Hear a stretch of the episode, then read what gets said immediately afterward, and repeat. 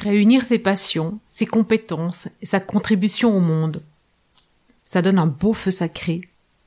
Et c'est ce que j'ai vu, c'est ce que j'ai ressenti dans tout mon être en faisant la connaissance de Fanny Combat. Dans cet épisode, on parle de ses passions donc, pour la nature, le corps, le vivant, les bains glacés. On parle entrepreneuriat, gestion de la peur. On parle de la place et de l'importance de la marque employeur pour les entreprises et les ressources humaines, et du rôle de Fanny avec ses clients. Mais surtout, surtout, on parle de cœur à cœur, de l'humain dans toutes ses dimensions. Bienvenue dans From Roots to Heaven, je suis Valérie Demont. Je suis une entrepreneure intuitive et consciente avec plus de 20 ans d'expérience dans le marketing. Ça fait plus de 10 ans que je suis à mon compte. Et aujourd'hui, j'intègre l'invisible, la spiritualité, le soutien de l'univers dans mes accompagnements d'entrepreneurs conscients et de leaders conscients pour vivre leur cœur business et contribuer à un monde meilleur. Allez.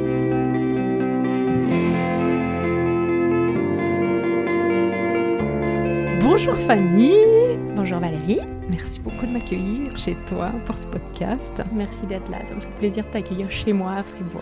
ouais, c'est un vrai, un vrai cocon. Tout ce qui me plaît en fait. On est entouré de, de d'une belle énergie, de fleurs de vie, euh, d'une bougie. C'est un super moment qu'on va passer, je pense. J'ai hâte. Alors, euh, je vais pas te demander de te présenter ton parcours de vie et tout ça. J'aimerais que tu commences par nous dire qu'est-ce qui t'anime, c'est quoi tes passions, c'est quoi qui te fait vibrer dans la vie? C'est une question en fait qui paraît simple mais qui n'est pas si simple que ça parce que si j'y réfléchis, j'ai beaucoup de choses qui m'animent, beaucoup de choses qui me passionnent et si j'essaye de creuser un petit peu plus loin, c'est quoi qu'il y a au centre de ça, au centre de cette passion? En fait, c'est ce qui vibre chez les autres. C'est quand tout d'un coup, je vais rencontrer quelqu'un, je vais rencontrer des gens et je vais voir quelque chose qui vibre chez eux. Et là, moi, je vais vibrer. Et là, je vais avoir un peu cette, euh, cette connexion, ce côté euh, exaltant qui va me faire vibrer moi et qui va me donner des frissons et, je vais dire voilà, là il y a un truc qui se passe. Et ça c'est vraiment le centre de ce qui me fait vibrer aujourd'hui, c'est de rencontrer des gens qui vibrent leur propre passion à eux. Euh, avec ça, évidemment, moi j'ai une passion de la nature euh, qui est assez récente. C'est assez intéressant, c'est assez récent cette connexion avec la nature et ce besoin d'être en nature en permanence et j'ai réalisé qu'en fait je passais beaucoup de temps avec les gens. J'ai euh, des activités, un métier qui fait que je passe beaucoup de temps avec les gens et c'est en nature que je peux me ressourcer, que je peux aller re-remplir mon énergie vitale à moi. Je peux rajouter encore, je pense, l'exercice physique, le sport, le, mouvement de manière générale qui m'anime aussi beaucoup et qui me permet d'être là avec les autres parce que je suis en mouvement. Hmm. Je pense qu'on va avoir plein de sujets de conversation. Donc, qu'est-ce qui, qu'est-ce qui se passe en fait quand tu es, quand es en mouvement? Ça te ressource d'être avec les et en mouvement et avec les autres? Il y a les deux. Il y a, je dois être parfois et en mouvement et seul. Mhm. Et là, ça c'est comme si tu as une batterie et qui se remplit euh, petit à petit, selon ce que tu fais, selon où tu es. Euh, c'est aussi un moment où mon cerveau est off quand je suis en mouvement. Donc ça me permet, c'est une forme de méditation pour moi, où ça me coupe complètement de, du, petit singe qui tourne dans la tête. Donc là, c'est aussi une manière, et c'est pour ça que je fais des sports un petit peu extrêmes ou un petit peu euh, hors du commun. C'est pour ça que je me baigne dans l'eau froide aussi, qui est une des manières euh, que j'ai de calmer mon mental et de calmer ce, cette, roue qui tourne beaucoup. Euh, donc il y a cette partie-là et il y a la partie avec les autres. Et là, j'ai réalisé qu'en fait finalement la nature était la meilleure des thérapeutes au, monde et que ce qui se passe quand tu es en nature et que tu es en train de, je sais pas, disons, de faire une rando en montagne, déjà les gens marchent les uns à côté des autres et avancent en, côte à côte et il n'y a pas la confrontation face à face. Donc du coup, il y a une sorte d'ouverture qui se passe à ce moment-là, une mise en confiance et on, lâche des choses et on commence à lâcher un peu des bouts de valise pendant qu'on est en train de, grimper cette, montagne. J'ai mes préalpes ici que j'aime beaucoup. Donc j'aime beaucoup amener des gens en fait euh, dans ces préalpes pour vivre ce, délestage. Et euh, comment t'en es arrivé toi à aller vers, euh, vers la nature? Parce que tu viens de dire que c'était assez récent. Qu'est-ce qui s'est passé? Pourquoi maintenant il y a eu un déclic? Qu'est-ce qui a fait que tout d'un coup, paf, tu te dis ah putain mais la nature, elle me, elle me, c'est ce que j'ai besoin et c'est ce que j'ai envie de faire découvrir aux gens. ça s'est passé au niveau cellulaire chez moi. C'était vraiment je le savais au niveau mental que c'était important de se connecter à la nature. Je comprenais pas bien pourquoi on devait enlacer des arbres. je voyais ça un peu en me disant, ok, c'est un peu le truc New Age cool à faire, ok. Euh, mais je l'avais pas cette euh, cette connexion. J'avais beau aller me balader de temps en temps en forêt, de temps en temps faire des trucs comme ça, je l'avais pas. Et tout d'un coup, bah, c'est à la montagne que ça s'est passé. Donc c'est dans un, un moment d'effort intense on faisait des, des, des, beaux dénivelés et tout, et j'ai commencé à, à, être dans un état en fait de physique de, de, souffrance presque à un moment mhm. donné où donc on est on est comme on, a, on dit on est dans le mal on est dans le rouge. Et là il y a un truc qui se passe au niveau cellulaire qui fait que on lâche tout. On peut on peut on n'est plus dans le contrôle. On lâche tout. Il y a un lâcher prise qui se passe. Et à ce moment là j'ai senti cette connexion et cet appel à la nature, où là, la nature me portait, où il y avait l'air qui passait et qui me, qui me rafraîchissait de, du moment où j'étais dans le mal. Euh, il y avait la roche sous mes pieds qui soutenait mon pied et qui me permettait d'avancer. Euh, il y avait le soleil qui me montrait le chemin. Et là, tout d'un coup, tout a pris sens, tout a fait sens autour de moi. Et je me suis sentie vraiment, en fait, portée et à ma place. Et ce moment de pure euh, douleur physique, comme on peut l'entendre, d'extrême, m'a en fait connecté à moi-même et à ce qui m'entourait et m'a donné du sens dans ce que j'étais en train de faire. Waouh je suis embarquée, j'ai vécu le truc avec toi. Et euh, en fait, est-ce que ça, euh, ça me fait penser à, à, la, terre euh, qui te soutient, à la roche qui te soutient? Est-ce que ça a changé quelque chose par rapport à ton ancrage? Mm-hmm, Bien sûr. Il y a eu, on m'a beaucoup parlé d'ancrage jusqu'à aujourd'hui encore, hein, en disant il faut s'ancrer, il faut imaginer ces racines qui qui se prolonge sous ses pieds. Moi, ça n'a jamais marché, ça. Je, la technique des racines, ça marche pas chez moi. Je pense que je la mentalise trop. Je la, voilà, cette, cette, visualisation ne fonctionne pas. Par contre, être dans cette roche qui est, qui est, qui est dure, hein, c'est pas c'est pas la petite balade en forêt, justement. Il y a un côté assez, euh, assez abrupt de la montagne qui fait que on la ressent, on le ressent cet ancrage. Et on est obligé d'être ancré, sinon on tombe déjà de la falaise. Donc il y a un besoin presque de survie. Et du coup, ça se transforme en, énergie qui circule dans son corps et qui te force à être ancré, à être bien cloué au sol pour pas tomber. Et ça devient un peu une sorte de métaphore euh, ressentie tout le temps. Et tout d'un coup, si je, des fois je me retrouve dans mon appart ou à des endroits, j'ai des fois des vertiges selon où je vais. Mhm. Et je vais tout d'un coup me revisualiser sur cette montagne et ça va me me rancrer. Quand on parle, là maintenant, tu la sens cet ancrage ou la montagne ouais, ouais, ouais, là je suis dessus. C'est juste pour vérifier qu'on était toutes les deux au même endroit. et tu parlais tout à l'heure des bains glacés. Alors, comment tu les as découverts et qu'est-ce qui se passe quand toi tu l'as fait et, et, quand tu emmènes les gens faire ça, vivre cette expérience-là? C'est l'aventure des bains glacés euh, a commencé sur une intuition. Euh, tout d'un coup, en fait, euh, c'était il y a deux ans. Ouais, il y a deux ans. J'avais quelques jours de congé à prendre et mon intuition m'a dit va à l'aéroport. Donc j'ai été à l'aéroport, j'ai demandé au guichet euh, c'est quoi votre prochain vol qui part et j'achète le billet et j'y vais. Donc j'avais ma petite valise et tout. Prochain vol qui partait c'était Barcelone. Ok, j'y vais à Barcelone. Et euh, quelques jours auparavant, une amie m'avait dit viens, on va se baigner. C'était le mois de février ou mars, quelque chose comme ça. Donc il faisait froid. Viens, on va se baigner, je vais te montrer, c'est sympa. Donc on est allé se baigner. Et moi, c'était horrible, hein. il faisait froid, c'était pas agréable. mais il y avait un truc qui m'appelait, je trouvais ça intéressant. Bref, j'étais dans mon avion pour à Barcelone, euh, j'avais encore pas d'hôtel, rien du tout et tout. Puis je, me, je scrollais euh, sur, euh, sur Internet. Et tout d'un coup, je me suis dit, bah tiens, je vais juste voir c'est quoi ces bains froids. Je tombe évidemment du coup sur une page de Wim Hof, qui est un peu le, le gourou du bain froid des temps modernes, même si c'est de loin pas lui qui l'a inventé, mais qui est un peu la figure emblématique. Et je ne l'avais jamais entendu parler de lui à l'époque. Euh, je regarde sa page et là, ils mettent euh, Voulez-vous découvrir la méthode Wim Hof euh, en Espagne cet été? Je m'inscris, je dis ok, sur un coup de tête, je me suis inscrit. J'étais pas du tout dans l'état d'esprit de prendre ce genre de décision, mais vraiment ça a été l'impulsion. Et je me suis inscrite et du coup, quelques mois après, je me suis retrouvée, j'avais aucune idée dans quoi je me lançais, mais vraiment, je me suis retrouvée au milieu de 100 personnes, en fin fond des Pyrénées espagnoles, à passer 10 jours avec Wim Hof, à faire des bains de glace tous les jours. Et là, il y a eu un nouveau déclic qui s'est passé, il y a eu une pièce qui est tombée chez moi. Et, hum, et cette pièce, en fait, ça a été une ouverture du cœur. Un moment et un endroit que j'avais pas du tout imaginé mais j'ai ressenti des choses pour les gens qui étaient là et pour des échanges qu'on avait que j'avais jamais ressenti auparavant. Et je pense que tout est un peu lié. J'étais aussi prête à ressentir certaines choses, évidemment. Euh, mais là, ça a, été, ça a été un moment clé dans ma vie pour moi. Et comment comment t'en es venu du coup à bon, je, je, formule la question, j'ai la réponse qui vient, mais mais à proposer ça à d'autres, tu vois?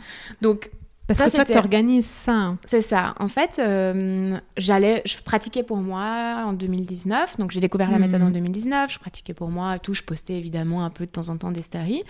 Corona est arrivé. Ouais. Et euh, donc, c'était en mars 2020. Euh, Et là, j'ai senti un peu ce courant anxiogène, etc. il y avait une chose qui me turlupinait un peu, c'est pourquoi est-ce qu'on parlait pas plus des méthodes de développement de système immunitaire, de bien-être, de comment est-ce qu'on peut être bien, comment est-ce qu'on peut se renforcer et tout, euh, au lieu de parler de comment est-ce qu'on peut se soigner à quelque part. Et ça, ça me, ça me tournait dans la tête. Je me dis, mais moi, je fais quoi concrètement pour mon bien-être et pour mon, mon, système immunitaire? Je suis jamais malade, donc je fais bien des choses pour ne jamais l'être. Alors j'ai plusieurs pratiques que j'essayais de partager, dont une qui était la baignade dans le froid. Et je savais que ça me faisait un bien profond, que ça soit physique et intérieur. Donc j'ai une première fois, ça devait être fin mars, j'ai juste posté, on était encore à limité à 5 à cette époque-là. J'ai posté, j'ai dit est-ce qu'il y a euh, quatre personnes qui ont envie de venir tester ça avec moi? Et tout de suite, il y a eu, euh, je sais pas, je pense j'ai eu une cinquantaine de réponses positives en disant oui, j'aimerais bien venir tester avec toi. Donc j'ai commencé, d'abord quatre personnes, Ensuite, je faisais ça toutes les semaines avec quatre autres, quatre autres, quatre autres. Ensuite, on, les, les, restrictions sont, se sont ouvertes. Donc, du coup, il a commencé à avoir 10 personnes, 15 personnes. Et, et en fait, ce qui s'est passé, c'est que j'ai vu des pièces tomber chez les gens. et es dans, en fait, tu es dans ce taux. Donc, il y a toute une préparation avant. Ensuite, tu te retrouves dans cette eau de 4-5 degrés. Et les gens sont d'abord traversent d'abord des moments de peur extrême, d'angoisse, de projection en disant mais je vais pas y arriver. Euh, et ils rentrent dans cette eau et là tu vois une sorte de paix sur leur visage et de, de, de, de connexion en fait. J'appelle ça connexion, c'est peut-être pas le bon terme, mais il y a un truc qui se passe en eux. Et de voir ça dans leurs yeux, Là, je me suis dit, ok, il va falloir qu'on continue parce que parce qu'on peut pas laisser ça de côté, c'est pas possible.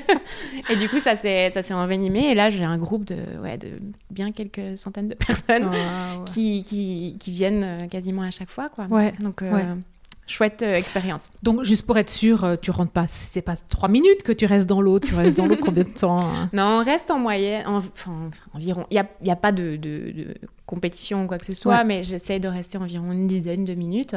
On dit qu'au-delà de quatre minutes, c'est euh, c'est bénéfique. Et après, c'est d'autres choses qui se passent, en fait. donc, on essaye de rester environ, environ 10 minutes.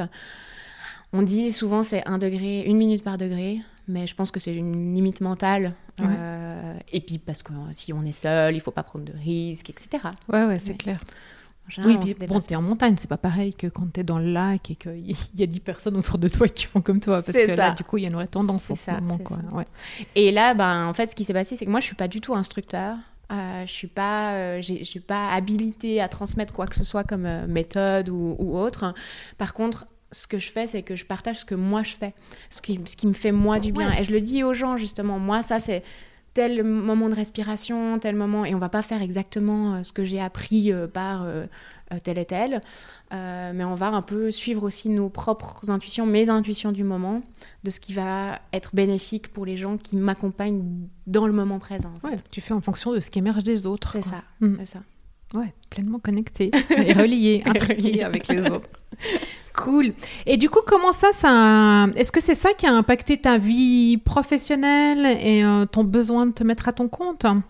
Je pense que tout est lié, hein, de toute manière. C'est difficile de, de faire. Euh, moi, j'étais déjà en entreprise, j'étais pas du tout partisane de cette théorie vie privée, vie professionnelle. Et qui, pour moi, équilibre vie privée, vie professionnelle, c'était euh, c'était un peu inconcevable comme concept parce que tout est lié de toute manière. Donc déjà là, il y avait une, une interconnexion. Par contre, euh, autant que je suis passionnée dans, dans, mes activités, on va dire euh, outdoor, euh, de, tout ce qu'on vient de discuter, je le suis, je crois, encore plus quand je travaille, même si c'est un terme un peu mhm. pour moi. il faudrait trouver. oui, je sais. il faut vraiment qu'on. Je crois qu'on va mettre. on va. On va créer un groupe, je veux pas dire de travail, mais pour pour euh, pour renommer, pour renommer ce mot quoi. Ouais. C'est ça. Et je trouve qu'il est lourd en, en connotation et, et, pour moi le travail c'est un peu que tu vas mettre ton truc sur tes épaules, c'est lourd, et puis tu sues toute la journée. Alors que ça, pour moi, ça a toujours été un plaisir, mais depuis, depuis vraiment toujours. Ce qui fait que j'ai toujours mis beaucoup, beaucoup de, de moi-même, euh, où que je sois, et que ça a fait de moi très rapidement une intrapreneuse. J'ai été depuis, je pense, depuis mes premières expériences, je me suis sentie en fait intrapreneuse et je me sentais bien dans ce rôle-là. Et j'ai eu énormément de chance de rencontrer en fait des, des, structures, des sociétés, des, managers, des directeurs qui m'ont laissé cette place-là et qui m'ont tout de suite fait confiance, même quand j'étais euh, stagiaire euh, dans une, dans une agence, on me laissait beaucoup, beaucoup de place. Et c'est ça qui, je pense, ça, ça a été la première euh, émergence de, ce, de cette graine d'entrepreneuse plus tard. Ça a toujours été, dans, dans ton expérience professionnelle, tu es toujours tombé dans des entreprises qui t'ont permis d'être entrepreneur? Oui. Ah, c'est génial. Toujours. Et hum, je pense que ce qui est intéressant, c'est que autour de moi, dans la même entreprise, les gens se sentaient étouffés et n'avaient pas du tout cette liberté-là. Donc je pense qu'il y a une part aussi de faire sa place. Euh, et faire sa place, ça ne veut pas dire taper du poing et dire donnez-moi de la liberté et laissez-moi faire ma place. Et je pense que c'est là que tout s'est passé en fait. C'est que la place, elle s'est faite de manière complètement organique et naturelle. Parce que je je peux pas être autre chose et que je m'éteindrais et mourrais si, enfin, de manière euh, métaphorique, si si j'étais pas ça et si je pouvais pas vibrer ça. Et donc aujourd'hui, ton métier c'est quoi? Aujourd'hui, bah, je, fête, euh, je fête demain, mais un an en tant qu'entrepreneur, enfin demain, ça sera dimanche, le 14 février, euh, en tant qu'entrepreneur, où j'ai créé Combat Consulting, qui est, euh, c'est hyper difficile de répondre c'est quoi mon métier parce qu'au final je me rends compte une année après, c'était très clair il y a une année en me disant je vais faire ça. Et je me rends compte une année après que je fais bien plus que ça ou de manière bien plus large en fait.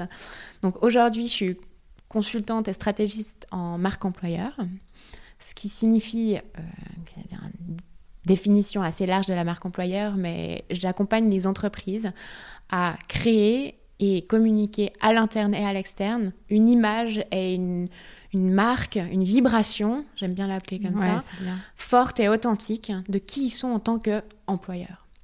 Euh, donc employeur dans le sens euh, employeur qui a des employés, qui, a une vie, vie d'employé, une vie d'entreprise et une vie qui est vécue avec euh, des certaines valeurs, une certaine culture, une certaine réalité, qui sont parfois complètement vécu par tout le monde et parfois il y a des écarts. Et mon travail, c'est un peu de réduire ces écarts entre l'image voulue, perçue, vécue, etc. Et euh, dans un deuxième temps, euh, ce qui est véhiculé à l'extérieur pour que ça colle un maximum avec ce qui est vécu à l'intérieur. Que ce soit incarné, quoi. Complètement incarné. c'est ça. On a parlé de vibration, on peut parler d'incarnation. Et du coup, c'est vraiment à cheval entre. moi, je, je, travaille beaucoup avec les RH. Ouais.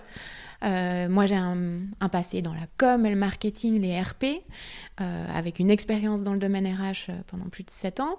Donc, du coup, c'est vraiment une combinaison de ces différentes casquettes pour arriver à quelque chose d'extrêmement authentique. Alors c'est un terme un peu bateau, on peut mettre tout dedans, mais qui est tellement important, et surtout dans ce, dans ce thème-là et dans ce sujet-là.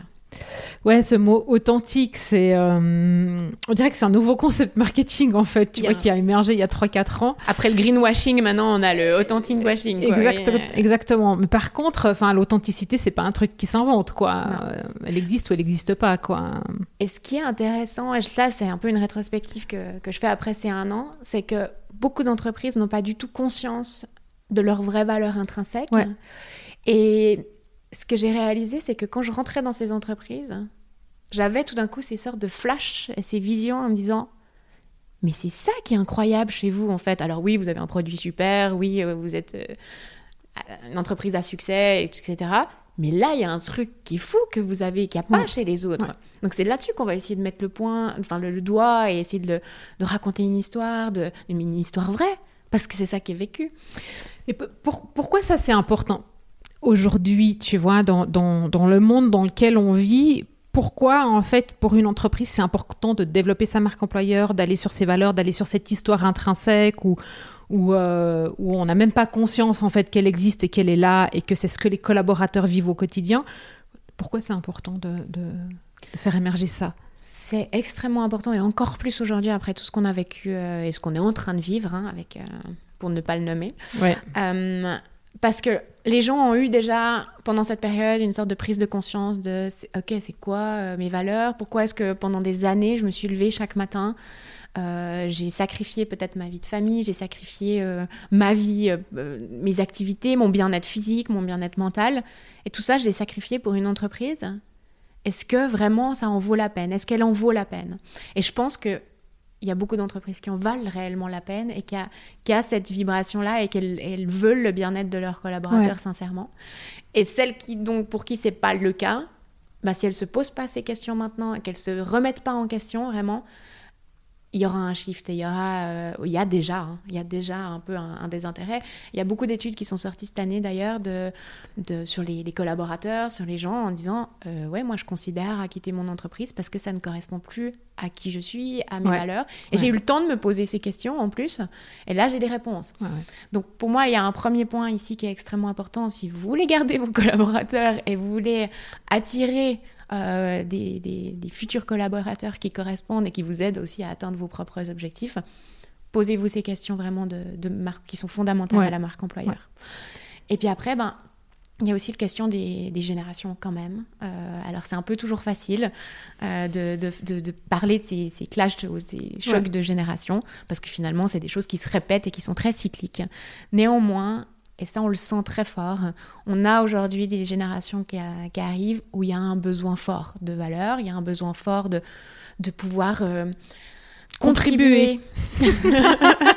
voilà, voilà. ça, voilà, c'est dit. c'est dit. Alors, on tombe pas non plus dans l'autre extrême de dire un jeune aujourd'hui, euh, il pourrait euh, accepter n'importe quoi tant qu'il a l'impression de contribuer et puis qu'il puisse travailler pour un NGO. Pas du tout. Euh, le salaire va être très important pour un jeune aujourd'hui. Il y a des critères très, on va dire, terre à terre et basiques qui vont être importants. Mais pourtant, il y a vraiment ce besoin de contribuer.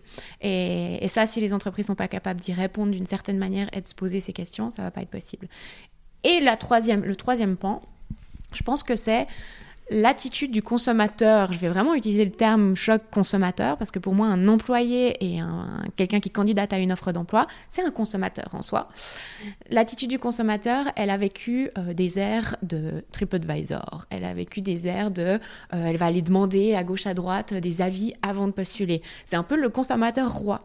Alors dans les années peut-être 90, 80, 90, même 2000, le candidat était complètement inférieur au recruteur. Il y avait une sorte de balance, de, renversement des pouvoirs.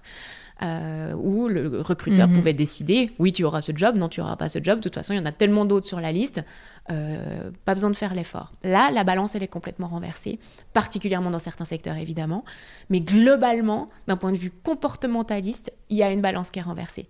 Et là c'est au recruteur et à l'entreprise de se marketer, de se vendre un petit peu, de se rendre attractif pour justement convaincre la personne de dire non, non, mais en fait, viens chez nous parce que parce qu'on a tout ça. Et, je pense que du coup, on est dans une ère un petit peu différente et il faut prendre ça en considération.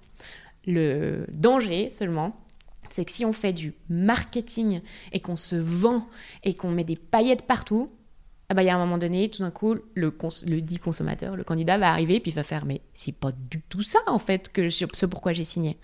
Et c'est là-dessus que moi je travaille, que j'aime travailler, que j'aime apporter la conscience.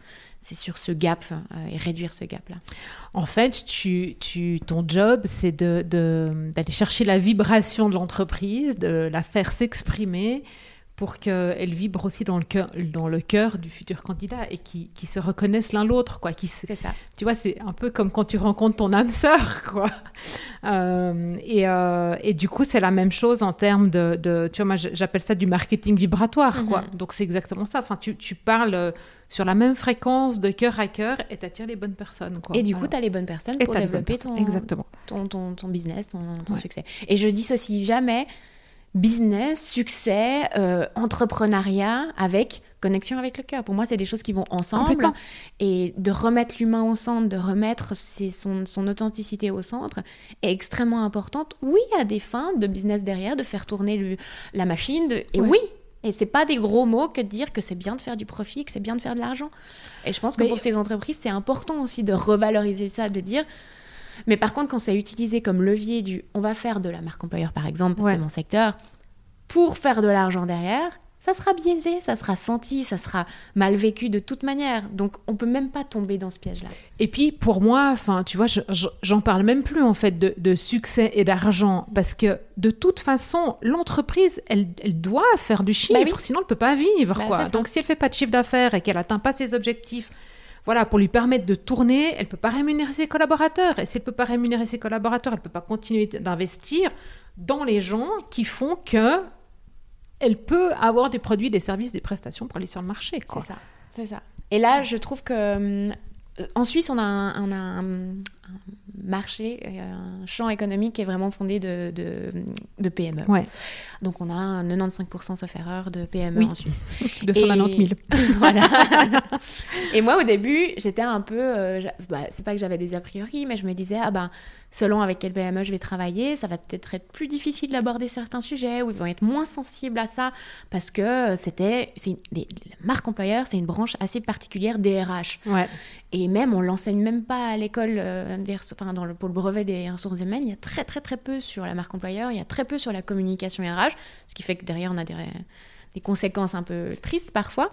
Euh, alors que mon expérience terrain, ça a été que les petites PME ou les PME normales euh, avaient en fait une énorme ouverture par rapport à ça. Euh, j'ai rencontré des, chefs d'entreprise qui étaient très très très très sensibles à cette thématique, euh, qui ont compris ce que ça voulait dire, alors que j'ai donné beaucoup de formations à certains RH du métier depuis des années où la pièce elle tombait toujours pas en fait. Et donc non, parce que ça dépend de où tu le où tu le prends quoi. Mm. Si tu le prends euh, mentalement ou dans ton cœur mm-hmm. quoi. Tu sais moi je, je... Ben, je viens de famille d'entrepreneurs et j'ai grandi, tu vois, là-dedans où tu bosses, tu, tu y bosses que à l'instinct ou à mm. l'intuition. Mm. Après, ça dépend sur voilà, quel vocabulaire tu veux utiliser.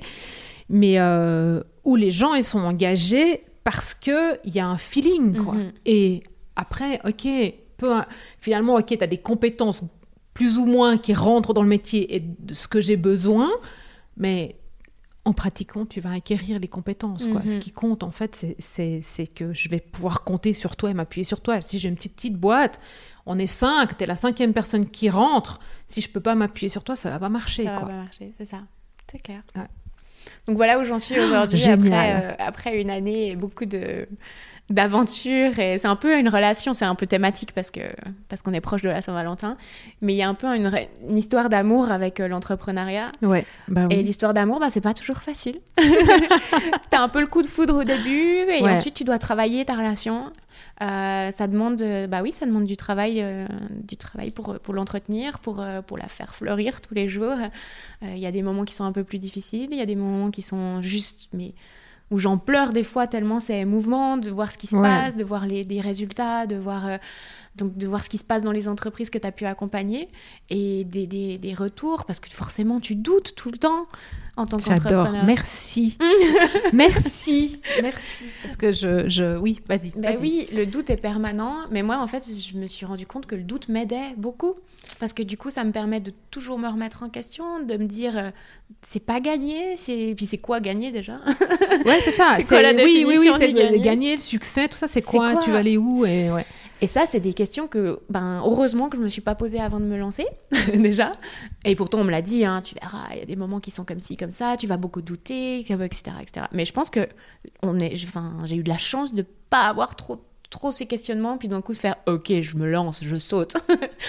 et puis ensuite, c'est naturel. C'est comme, ben, comme si on reprend la métaphore de la montagne. Tu grimpes ta montagne, mais au début, tu la vois, tu fais ok, bah, ça a l'air ok. Tu marches un moment, c'est sympa, tu as des super jolis paysages, puis d'un coup, tu as un becquet, mais tellement raide. Et puis là, ben, tu commences à grimper, tu mets un pied devant l'autre, tu t'agrippes aux rochers qui sont autour de toi, puis tu regardes derrière une fois arrivé en haut, puis tu fais wow, ça c'était pas facile. Là, j'ai sué, mais je suis en haut et la vue, elle est incroyable. Et quand tu, euh, dans les moments de doute, tu fais quoi pour euh, arrêter de douter? Ou, ou, tu te laisses douter ou comment ça se passe? Je vais essayer d'aller questionner ce doute, mhm. de voir est-ce que ce doute il est, il, il, est, il est fondé déjà, parce que potentiellement, euh, bah, si je te donne un exemple, il y a, il y a une année à peu près, j'ai accepté un projet où dans ma vie, en fait, il y a souvent, on m'a mis, j'ai eu des opportunités qui se sont présentées. Et, euh, et c'est drôle parce que j'ai eu une petite voix, ça, maintenant, ça, me revient maintenant, en fait. J'avais une petite voix j'avais entendu une émission quand j'étais beaucoup plus jeune, je crois que j'étais à l'Uni à ce moment-là, qui disait en fait la différence salariale entre hommes et femmes, la différence euh, de revenus entre hommes et femmes, elle est due pour plein de choses, mais une des raisons, c'est que souvent les femmes n'acceptent pas les opportunités qui lui sont proposées ou ne prennent pas l'opportunité qui se présente à elles parce que justement elles vont se sentir peut-être euh, ben, se dire bah, je suis pas prête, j'ai pas le niveau de connaissance qui est demandé. Elles vont un peu plus se remettre en question c'est des clichés, hein, mais c'était une des raisons. Alors que l'homme va dire oui, bah j'y vais, puis il va réfléchir après. Ouais. Et je me suis dit, ça, c'est un truc sur lequel moi je peux influencer parce que ça tient qu'à moi d'accepter certaines situations. Et plusieurs choses qui se sont passées dans ma vie, ça, a été parce que tout d'un coup, on m'a, il y a eu une opportunité, j'ai fait ok, j'y vais. Et par après, ben j'ai ramé, mais ramé pour pouvoir arriver au niveau qui était demandé sur certains points ou pouvoir euh, me sentir suffisamment à l'aise pour exprimer le truc. Et après, je me suis rendu compte, ah, mais en fait, tu es capable de ramer et tu es capable de délivrer. Donc cette expérience-là m'a énormément aidé. Donc du coup, quand j'ai ces moments de doute, j'essaie de voir, ok, est-ce qu'il y a un manque à quelque part mhm.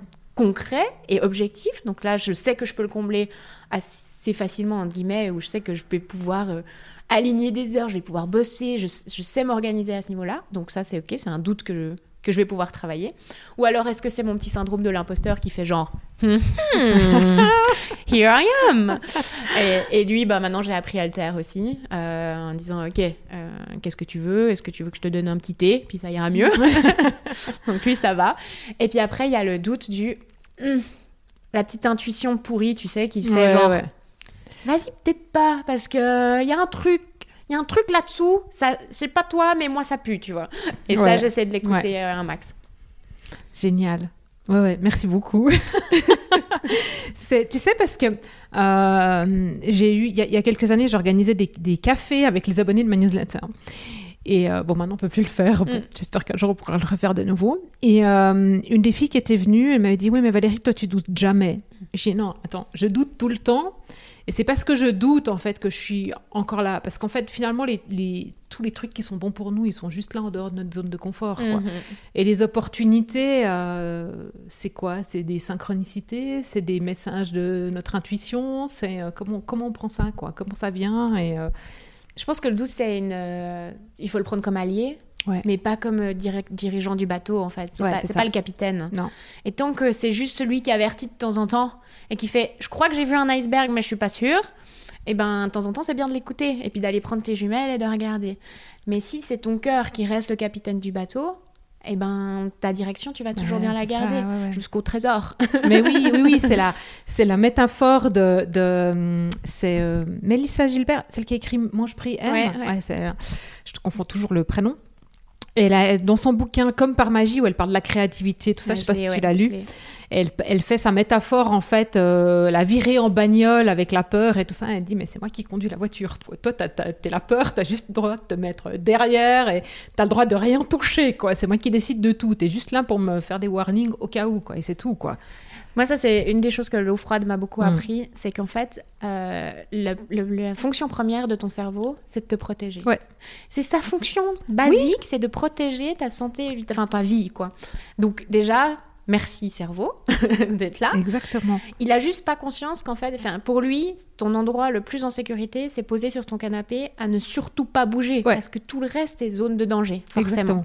Et de pouvoir juste dépasser ça, de pouvoir dire, écoute, cerveau, regarde, on a déjà fait l'expérience bien quelques fois qu'en fait, en faisant cette montée à la montagne ou euh, en prenant ce mandat-là, ça s'est bien passé en fait. Tu te souviens? Regarde, on l'a vécu, ça s'est bien passé. Et d'où l'importance de l'expérimentation, de vivre les choses physiquement. Et dans l'eau froide, c'est pareil. Tu D'abord, ton cerveau, il va faire Sors de là tout de suite. tu es complètement taré, on va crever. Euh, et, la première fois, du coup, c'est difficile parce que tu as ces réflexes de, vie ou de mort, on dit le fight or flight mode, où c'est vraiment genre, je, suis euh, sur le bord du, précipice et tu restes en fait. Et là, tu te rends compte qu'il y a une sorte de bien-être qui se passe. Ton système, il est tellement bien fait que ton sang va circuler vraiment plus autour de tes organes pour protéger tes organes, que tu vas avoir des sensations de chaleur, que tu vas te sentir tout d'un coup apaisé, bien, que tu sors, qu'en fait tu arrives à te réchauffer assez rapidement. Et puis qu'après, tu as une sensation de, de vivacité et de vitalité extrême. Tant que tu l'as pas vécu, tant que tu n'as pas eu cette expérimentation-là, ton cerveau, il peut peut pas le savoir. Et c'est ça aussi la notion de peur, c'est que ton cerveau va projeter chaque fois des vécus passés ou des non-vécus. Oui, oui. Et tu rentres dans cette boucle psycho-émotionnelle, mm. c'est-à-dire euh, émotion, j'ai peur, euh, non, non, je doute, je flippe, je suis anxieux, mm. ta, ta, ta. Donc, j'y vais pas, donc je continue à me raconter ma petite mm-hmm. histoire de ça va pas et je vais jamais y arriver, quoi. C'est ça. Donc euh, moi j'encourage vraiment les gens à, faire, à expérimenter les choses et à le faire physiquement. C'est bien de lire des livres. J'ai, tu peux le voir autour de, dans mon appartement. J'ai beaucoup de livres développement personnel, des choses comme ça. J'en ai lu plein. Et il y a il y a des, des livres que j'ai lus il y a dix ans et que j'ai compris euh, il y a deux semaines. C'est ça. Parce que j'ai tout d'un coup vécu le truc en me disant Ah ouais, c'était ça en fait. Puis même, tu vas vivre des expériences. Moi, je raconte souvent. Euh, j'ai une amie qui fait du coaching avec les chevaux. Et euh, moi, j'ai suivi ça, mon gamin, il était tout petit. C'était vraiment par rapport à mon fils que je, suivais. Donc, tu vas faire ton coaching avec le cheval. Donc, le, cheval est miroir.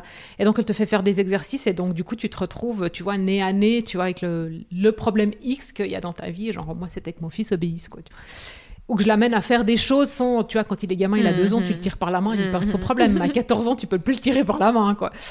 Et, euh, et en vivant cette expérience-là, mais je te jure, mais il y a, il y a voilà, il y a, une dizaine d'années, j'ai peut-être, j'ai compris, je pense il y a 3-4 ans, en fait, vraiment dans ma vie, ce qui s'était passé avec le cheval et le miroir. Quand j'ai hmm. été de nouveau paf dans la situation, je me suis dit, ah, mais en fait là, c'est la même situation qu'avec le cheval. Hmm. Là.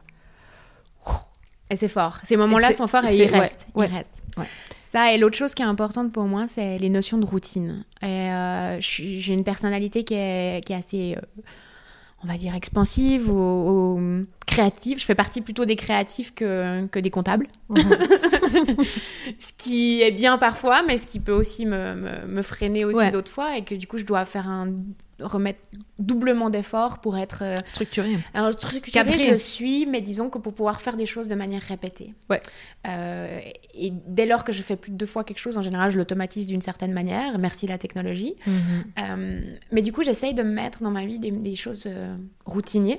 Et ça aussi, c'est en mettant en place des routines et en le faisant de manière répétée plus de 30 jours que j'ai compris l'impact et l'effet que ça faisait sur moi. Alors que on te le dit depuis des années, j'entends il faut avoir telle routine le matin, telle routine, blablabla. Mais je comprenais pas. Je dis oui, c'est bien sympa, mais moi, au bout de quatre jours, ça me gave. Ouais. et là, de pouvoir vivre en fait l'effet, l'impact positif que telle ou telle routine a eu, ça m'aide du coup euh, dans tous les pans et notamment le pan professionnel. Oui, parce que ça va reconditionner complètement ben, tes cellules, mm-hmm. mais, mais voilà, justement, c'est la pratique en fait qui fait que ta cellule elle se reconditionne et puis que le schéma en fait. Euh, voilà, d'une autre information, d'une autre manière de voir la vie, mhm. la situation peut. Euh, et c'est intéressant que tu parles de la dimension cellulaire parce que je suis assez euh, convaincue que tout ce qui est neurosciences, euh, enfin qui est vraiment en plein essor maintenant, et je, ne suis pas du tout experte, mais je m'intéresse beaucoup à ça, qu'on peut avoir un changement cellulaire par une présence en fait euh, neurologique et par une activité, une certaine activité euh, neurologique. Et de travailler ça et de pouvoir le mettre dans une certaine routine euh, te permet des changements même physiologiques et, de matière. Et, après, on peut parler de loi d'attraction et tout ça, mais, mais ça, ça c'est des choses que j'ai pu vivre, expérimenter et c'est waouh! Vraiment. Hmm, merci beaucoup, Fanny, j'adore. bon, pour terminer, si tu avais un, petit conseil, euh, si tu avais, pas un petit, un conseil à, la Fanny plus jeune, tu dirais quoi? Bah, ça dépend de la Fanny de quel âge. Parce que entre la Fanny de 5 ans qui était euh, tétanisée euh, d'être en public, d'être avec des gens qui étaient vraiment bien dans son coin et un peu dans, sur, sur la lune, à elle, euh, je lui dirais T'inquiète, ça va bien se passer. Tiens bon, mais ça va, ça va aller. Euh, à l'adolescente, euh, je dirais T'inquiète, ça va bien se passer. Et tiens bon, parce que c'est pas une période facile. Et à la jeune, entre... enfin la jeune, je dirais la partie après études. Ouais. de dire suis ton intuition, continue à suivre ton intuition et ne lâche jamais ça parce que parce que ça, ça paye et tu vas être bien. Et, c'est là que tout est juste. Et c'est là que c'est juste. Donc continue à ça, là, continue de lâcher prise et, de suivre cette petite voie euh, parce, que, parce que tout est juste après. C'est magnifique. Merci beaucoup d'avoir partagé tout ça avec nous Merci, pour ta Valérie. belle authenticité, ton rayonnement. C'est magnifique. C'était un plaisir. Merci Valérie. C'était From Roots to Heaven, propulsé par Valérie Demont et l'équipe de Green Heart Business. Green Heart Business, c'est pour ramener de la pérennité, green, en provenance de l'intuition, donc du cœur, dans le concret de la matière, votre business. Retrouvez-nous sur les réseaux sociaux sous Valérie Demont, principalement sur LinkedIn et Instagram. Obtenez du soutien en rejoignant le club greenheart.business/club ou en vous abonnant à notre newsletter sur greenheart.business/club. À très vite dans to Heaven.